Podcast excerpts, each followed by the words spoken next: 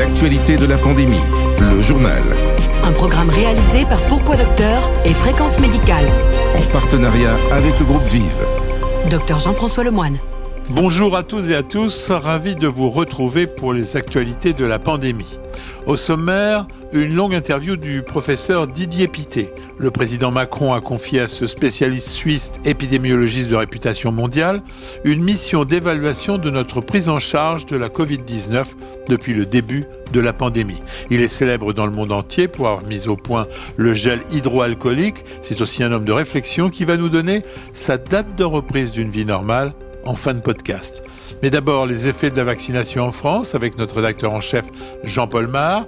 Nous répondrons aussi à la question que posent de nombreux auditeurs, comment vérifier par une prise de sang que la vaccination a provoqué une immunité?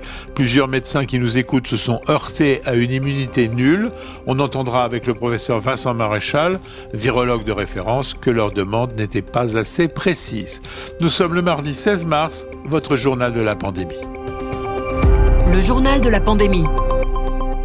Bonjour, docteur Jean-Paul Mar. La vaccination contre la Covid a débuté en France le 27 décembre. Est-ce que l'on peut en observer les premiers effets? Oui, on en observe les premiers effets, mais il faut bien le dire, surtout chez les personnes de plus de 80 ans, dont les taux d'incidence de la Covid-19, d'hospitalisation et de décès baissent depuis février 2021. Selon les données de Santé publique France du 9 mars, plus de 35% des personnes de plus de 80 ans ont reçu au moins une dose, dont la moitié de doses. Dans les EHPAD, 86% des résidents ont reçu au moins une dose et plus de 60% deux doses. Parallèlement, depuis début février, le taux d'incidence de la Covid-19 a été divisé par deux chez les plus de 80 ans, alors qu'il augmente dans le reste de la population. Cela se traduit par une baisse des hospitalisations des plus de 80 ans depuis la deuxième semaine de février, alors qu'elles augmentent chez les autres. Enfin, la mortalité en EHPAD a été divisée par trois. Bon, ce sont bien des données qui datent d'une semaine et il faut bien sûr voir si cela se maintient avec les augmentations de ces derniers jours. Mais la vaccination chez les plus de 80 ans est nettement associée à une amélioration globale. Mais est-ce que l'on a une idée si les vaccins utilisés en France sont aussi efficaces que par exemple en Israël?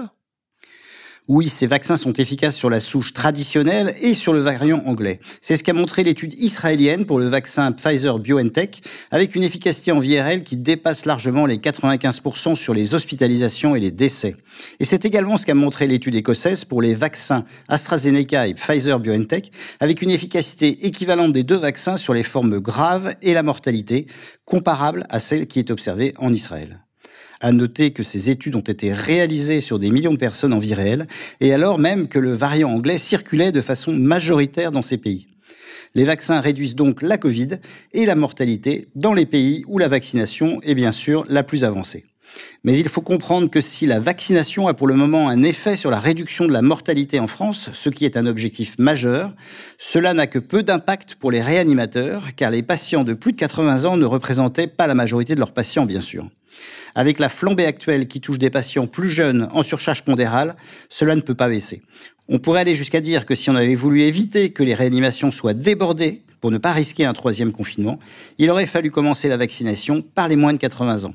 L'expérience des États-Unis qui n'ont pas confiné complètement montre qu'il faut vacciner au moins 20% de la population, 20% qui s'ajoutent aux 5% de contaminés PCR plus habituels, pour que les contaminations baissent enfin sans confinement. Et malheureusement, on en est encore loin. Docteur Jean-Paul Mar, merci. Bien évidemment, on doit attendre les résultats de l'évaluation de l'EMA sur le vaccin d'AstraZeneca. Réponse demain ou après-demain. Le journal de la pandémie. À la pointe de l'actualité médicale. En partenariat avec le groupe Vive.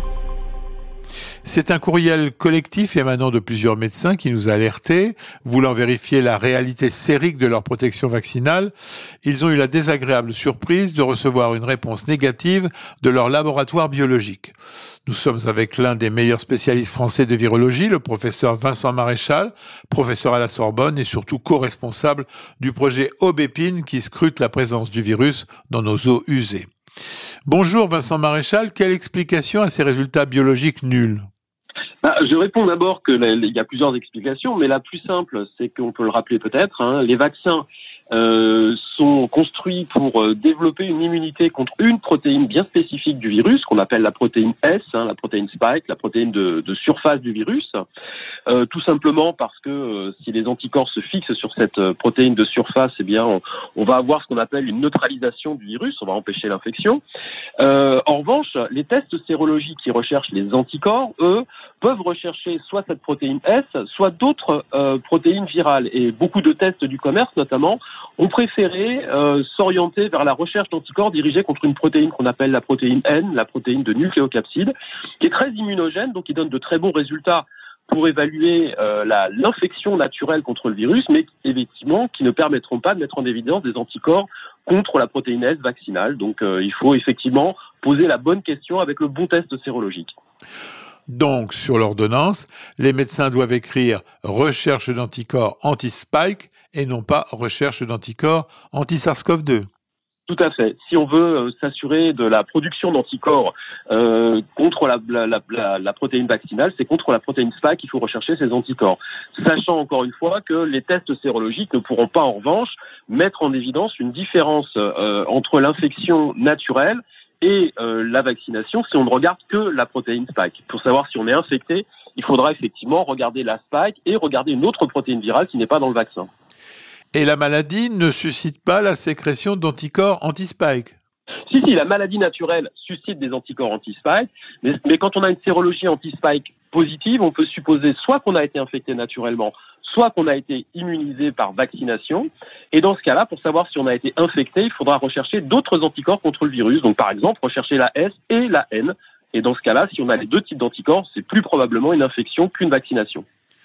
Bien évidemment, les vérifications ont été faites par les fabricants de vaccins des études préliminaires que l'on fait de phase 1, de phase 2, de phase 3, lorsque l'on teste l'efficacité vaccinale, euh, on commence par regarder justement la réponse immunitaire contre l'antigène vaccinal.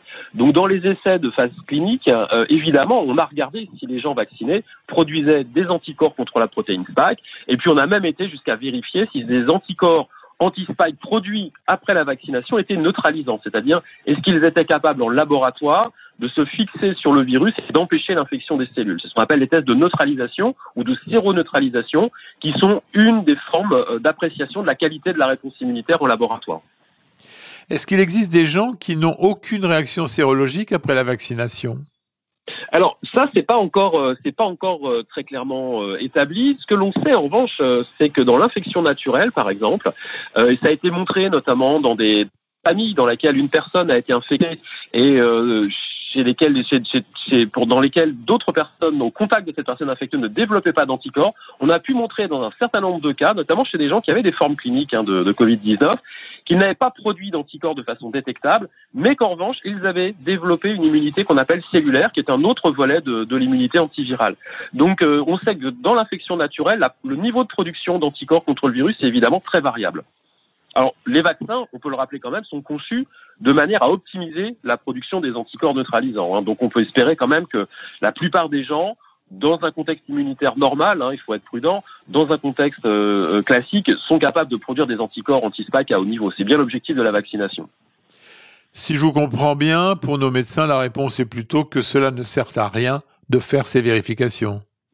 Bah, je suis, je suis d'accord. Revérifier euh, qu'un mois après la vaccination, on a bien des anticorps anti-spike, c'est a priori pas une démarche à systématiser. Ça n'a pas d'intérêt. On peut le faire par curiosité, mais franchement, ça n'a pas d'intérêt majeur.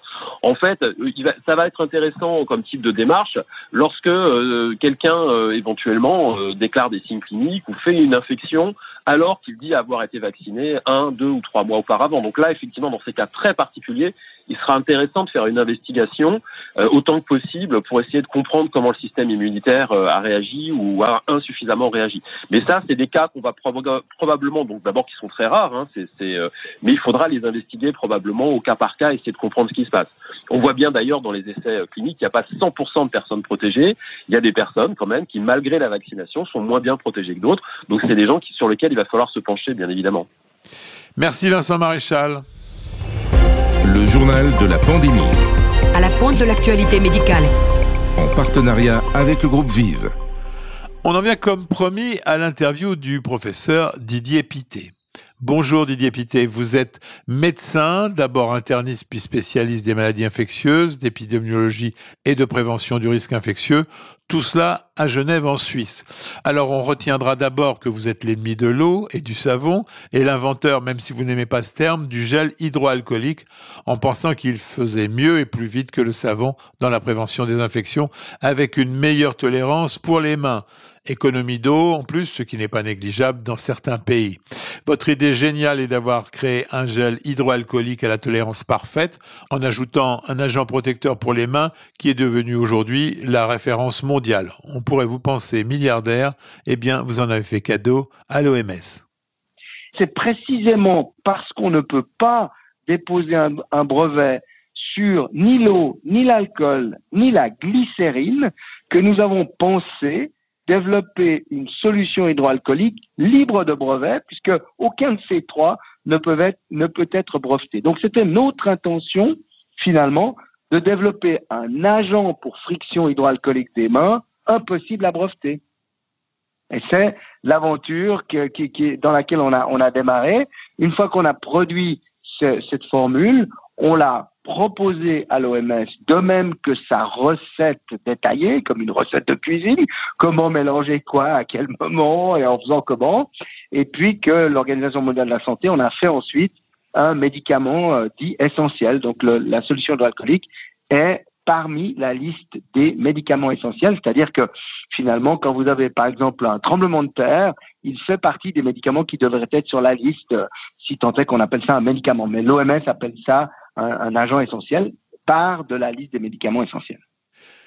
Mais on va poursuivre les gestes barrières pendant des années Beaucoup de nos, nos concitoyens, je l'espère, auront compris le message que nous tentons d'expliquer dans les hôpitaux depuis plus de 20, 25, voire même 30 ans, que l'hygiène des mains, en particulier, et éventuellement le masque dans certaines circonstances, euh, sont vraiment les garants d'une meilleure santé en général et d'une protection efficace contre certaines maladies transmissibles euh, qui, le plus souvent, il faut bien le dire, ne font que nous enquiquiner, mais qui peuvent aussi, on l'a vu, arrêter nos sociétés. Alors, effectivement, je pense que ces gestes simples qui ne coûtent rien, qui sont à mon avis un signe de respect et peuvent même sauver des vies, il faudra qu'on continue à bien comprendre l'intérêt de leur application. Je vous rappelle que l'hygiène des mains, sauf probablement dans les hôpitaux du monde seulement entre 5 et 8 millions de vies par année, ou en tout cas le potentiel est celui-là dans le monde entier, ce qui veut dire que vraiment,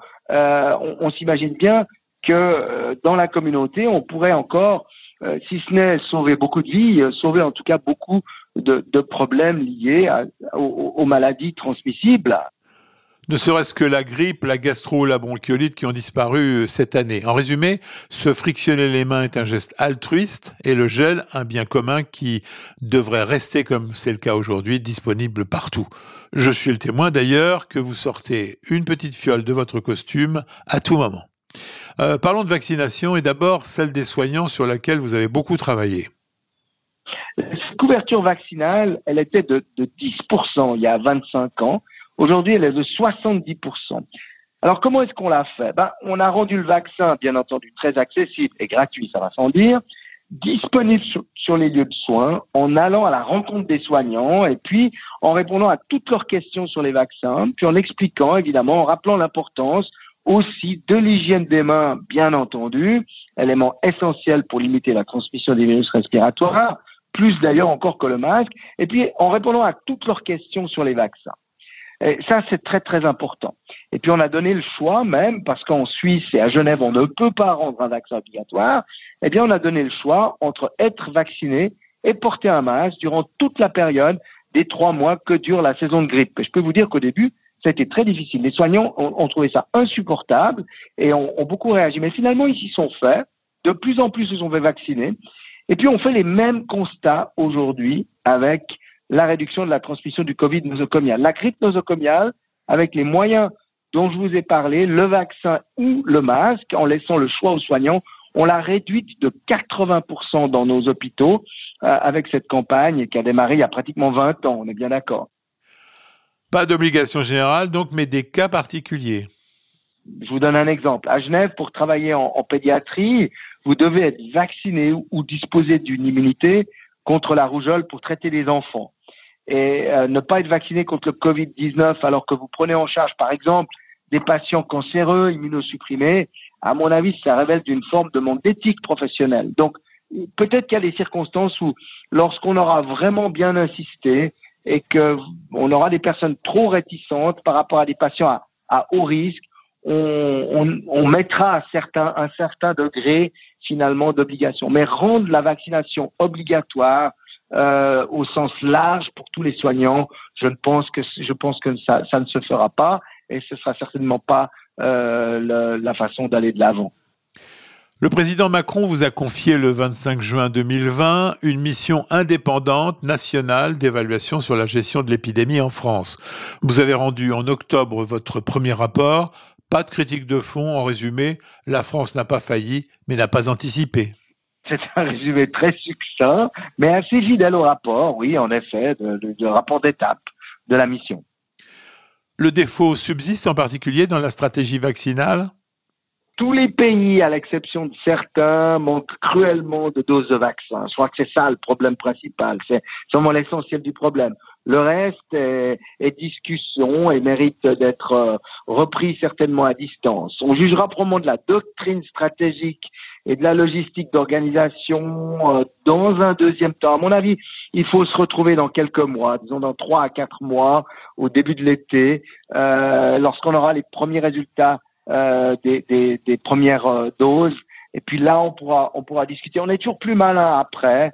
Restons modestes dans nos critiques pour l'instant. Et puis, surtout, ce qui a été magnifique, c'est que la France a été solidaire de manière que, de la même manière que les autres pays en Europe, euh, que, tout le monde finalement dispose d'une proportion de vaccins euh, similaire dans les pays en Europe. Et je crois que ça, c'est un bel exemple finalement.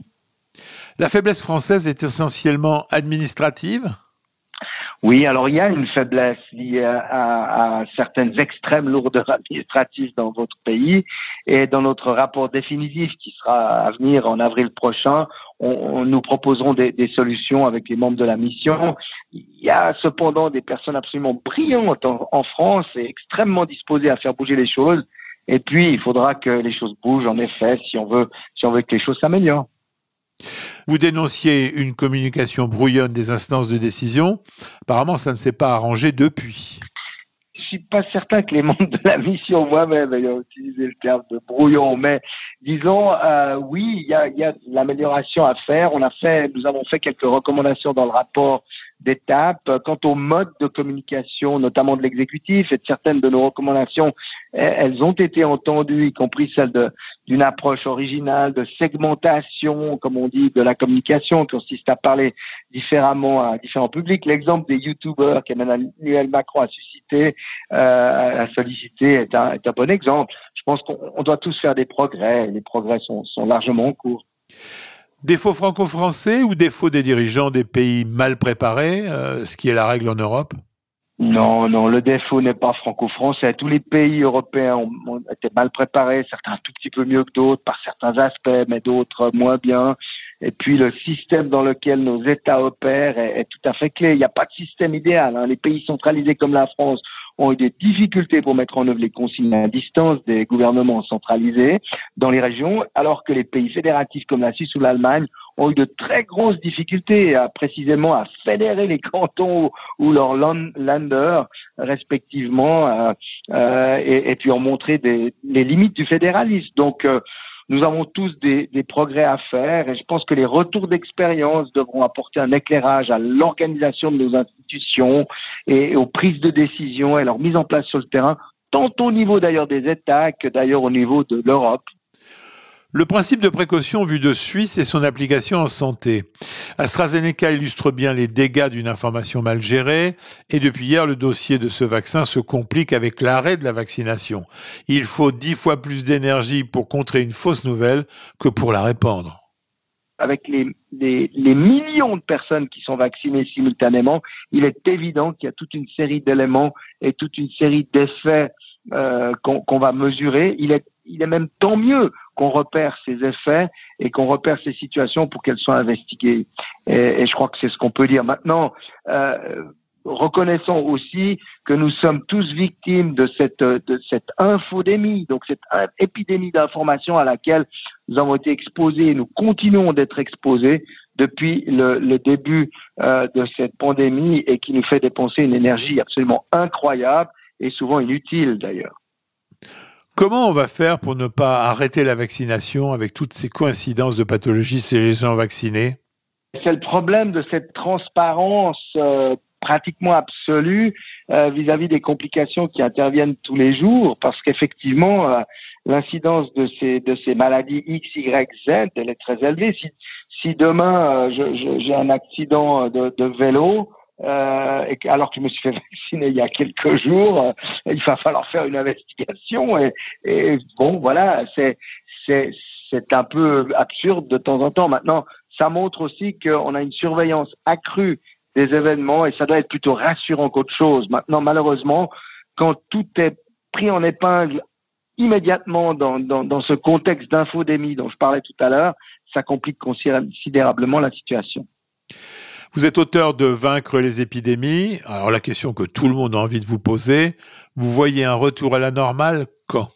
Alors, euh, écoutez, pour être très honnête, parce qu'on a envie de, dire les choses telles qu'elles sont, ce printemps, il faut déjà qu'on sorte de cette deuxième vague en douceur, pas trop vite, de manière à éviter un rebond de deuxième vague.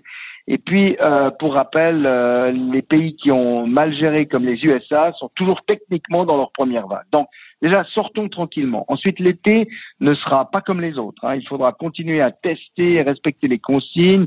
Certaines activités ne pourront pas s'imaginer euh, que euh, sans, euh, par exemple, des participants qui disposent d'un test négatif pour Covid. La vaccination, bien sûr qu'elle aidera, euh, mais la couverture sera encore insuffisante et les inconnus autour des nouveaux variants et des capacités d'échappement immunitaire trop nombreuses pour prétendre un retour à la normale, c'est clair. Et les voyages internationaux exigeront des tests ou même des vaccins et, et ce sera certainement pas un été comme les autres. Ensuite, on va arriver à l'automne qui sera un automne que j'appellerais de vigilance armée.